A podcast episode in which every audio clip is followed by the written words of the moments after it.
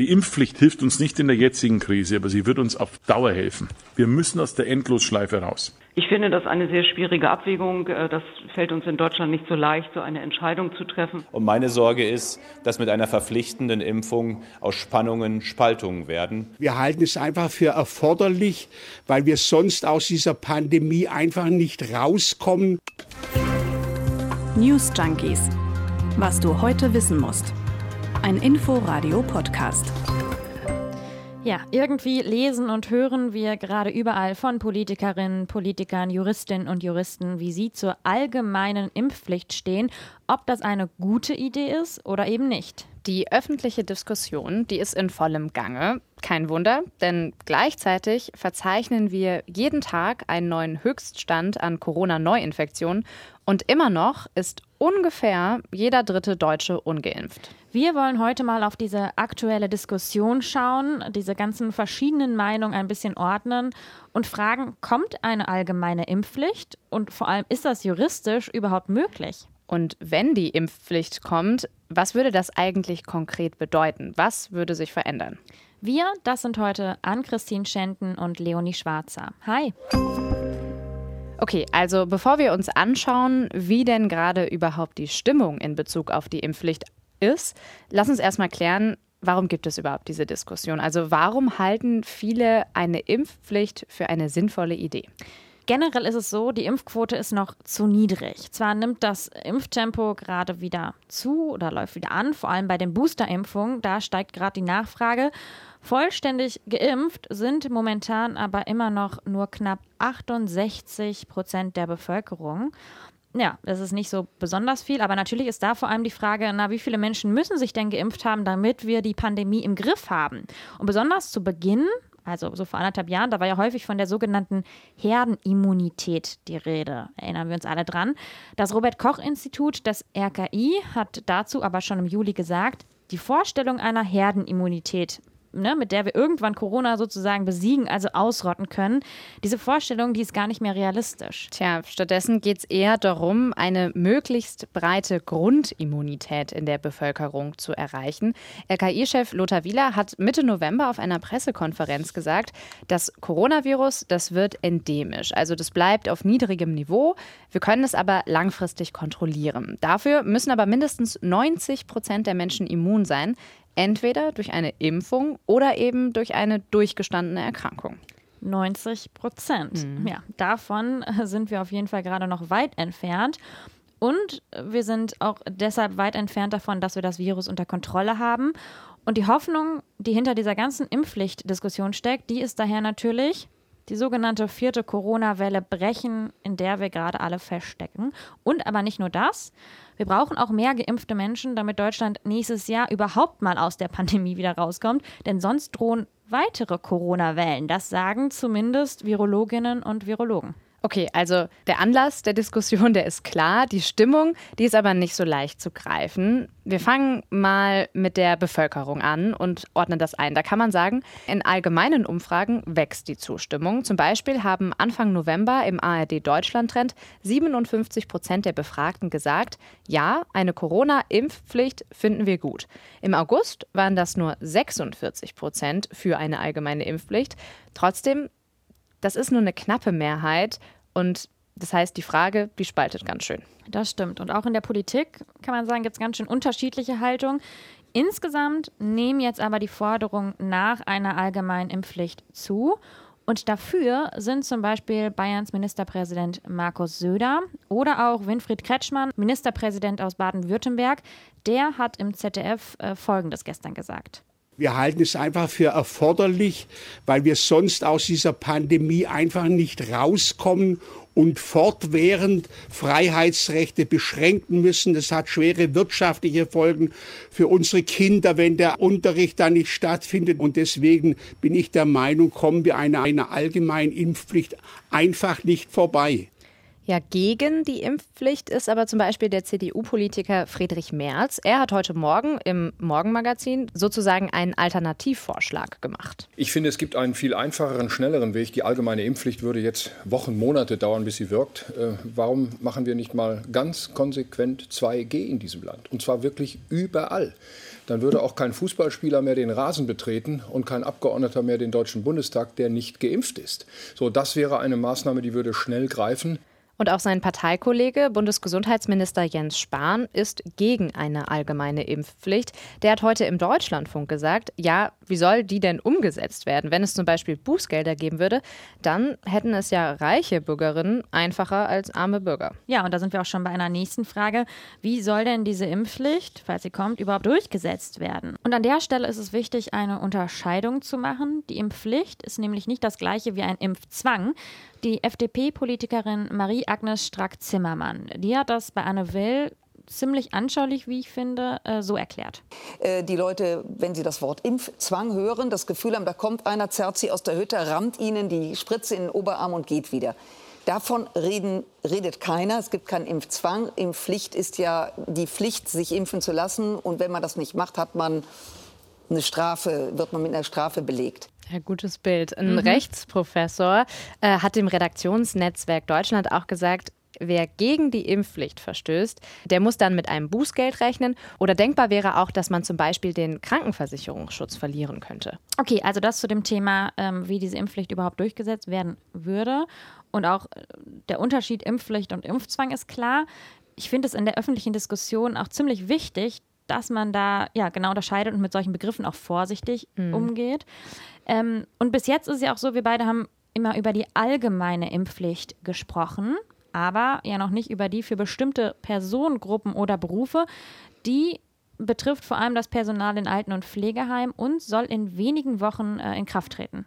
Genau, also in Krankenhäusern oder in Altenheimen, da ist es ja auch einfach so, die Pflegerinnen und Pfleger, die arbeiten eben sehr nah am Menschen, die haben da täglichen Kontakt und vor allem mit Menschen eben auch, für die eine Corona-Infektion wirklich eine Katastrophe wäre. Und in den letzten Wochen und Monaten hat sich gezeigt, besonders in Pflegeeinrichtungen arbeiten immer noch einige ungeimpfte Menschen. Laut der Caritas Altenpflege sind in Berlin im Schnitt 15 bis 20 Prozent des Personals ungeimpft. Die Konsequenz einer Impfpflicht in der Pflege wäre, dass ungeimpftes Personal nicht mehr arbeiten könnte. Der Deutsche Pflegerat, der spricht sich sogar dafür aus, dass Menschen dann gekündigt wird, die sich nicht impfen lassen wollen. Und die Pflege führt das natürlich in ein Dilemma, denn das Personal ist schon jetzt knapp. Und wenn dann auch noch 15 Prozent kündigen, dann wäre natürlich der Alltag nicht mehr zu bewältigen.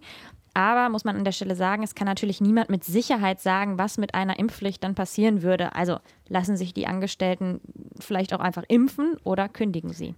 Ja, auf der anderen Seite steht dann aber eben der Gesundheitsschutz der Pflegebedürftigen. Wir haben ja gesagt, für die wäre eine Corona-Infektion in der Regel wirklich eine Katastrophe. Und die haben eben auch ein Recht auf körperliche Unversehrtheit, was durch das ungeimpfte Personal ja, gefährdet werden könnte.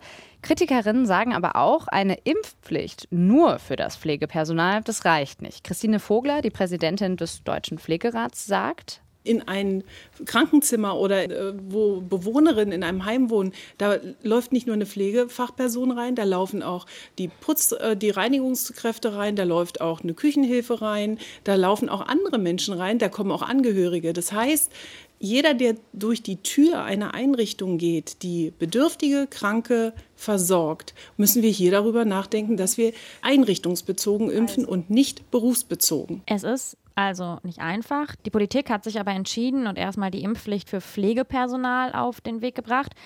Aber äh, das ist irgendwie auch wichtig an der Stelle zu sagen, zumindest in Berlin sind in der Pflege immer noch mehr Menschen geimpft als in der Gesamtbevölkerung nämlich 80 Prozent des Personals in Berliner Pflegeheimen. Das hatten wir eben schon. Genau, und was ich auch interessant finde, in Krankenhäusern, da ist die Impfquote sogar noch höher. Deutschlandweit sind es mehr als 90 Prozent der Beschäftigten dort, die geimpft sind. Aber wenn zumindest in Krankenhäusern schon so viele Beschäftigte eh geimpft sind, dann liest sich das natürlich auch ein bisschen wie ein Argument für die allgemeine Impfpflicht. Ja, das wird vielleicht am Ende mehr bringen. Und ja, wir wollen uns mal anschauen, ob das denn überhaupt juristisch möglich wäre. Artikel 2 des Grundgesetzes lautet, jeder hat das Recht auf Leben und körperliche Unversehrtheit. Die Freiheit der Person ist unverletzlich. In diese Rechte darf nur aufgrund eines Gesetzes eingegriffen werden. Ja, und auf diesen Artikel stützen sich jetzt viele Juristinnen und Juristen, die die Impfpflicht für machbar halten. Denn die körperliche Unversehrtheit, die tritt hinter dem Recht auf Leben zurück. Das hat zum Beispiel der Berliner Staatsrechtler Ulrich Battes der Berliner Zeitung gesagt. Also um das mal so ein bisschen einfacher auszudrücken, die Juristen sagen, es ist wichtiger, dass das allgemeine Leben geschützt wird, als dass man den Einzelnen vor der Impfung schützt. Mhm. Er sagt also, die Impfpflicht sei mit dem Grundgesetz vereinbar, um das Leben anderer zu schützen. Es geht also letztendlich hier so ein bisschen darum, dass man verschiedene Grundrechte gegeneinander abwägt. Genau, der Verwaltungsrechtler Hinak Wissmann hat gegenüber der Zeitung Welt gesagt, eine Impfpflicht sei das mildere Mittel, wenn die Alternative ist, den freien Staat in Lockdown-Endlosschleifen abzuschaffen. Also hier haben wir auch wieder diese Meinung, aber auch wieder nochmal eine andere Seite. Es gibt nämlich auch Juristinnen und Juristen, die sehen das sehr kritisch mit der Impfpflicht. Mhm. Zum Beispiel der Staatsrechtler Steffen Augsberg, der auch im Ethikrat sitzt. Er sagt, eine Impfpflicht darf erst dann kommen, wenn alle anderen Mittel ausprobiert wurden. Also sowas wie Lockdowns noch mehr leicht zugängliche Impfangebote oder auch Prämien, wenn man sich impfen lässt. Also all das muss ausgeschöpft werden, bevor wir sagen, es gibt eine Impfpflicht. Hm, das ist also irgendwie alles ein bisschen heikel. Und vor allem, mhm. was bringt uns jetzt eigentlich die Impfpflicht im Kampf gegen die vierte Welle? Also was bringt sie uns jetzt konkret? Das Gesetz zur Impfpflicht, das könnte man nämlich höchstens, also frühestens im Frühjahr auf den Weg bringen. Also dann, wenn es eigentlich dann schon darum geht, die nächste, also die fünfte Welle zu verhindern. Aber jetzt ganz konkret muss man sich eigentlich andere Möglichkeiten, die schnell wirken, überlegen. Und Friedrich Merz, den haben wir ja schon gehört, der hat ja auch gesagt, 2G überall, das wäre jetzt vielleicht sinnvoller im Kampf gegen die vierte Welle.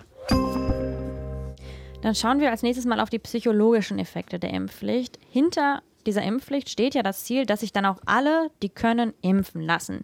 Aber es geht natürlich auch mit der Angst einher, dass sich dann die Gesellschaft spaltet. Genau, und wir haben ja schon drüber gesprochen. In der Pflege, da gibt es eben die Angst, dass Menschen dann vielleicht nicht mehr zur Arbeit erscheinen und dann irgendwann ja sogar das System der Pflege zusammenbricht, weil einfach nicht mehr genug Personal da ist.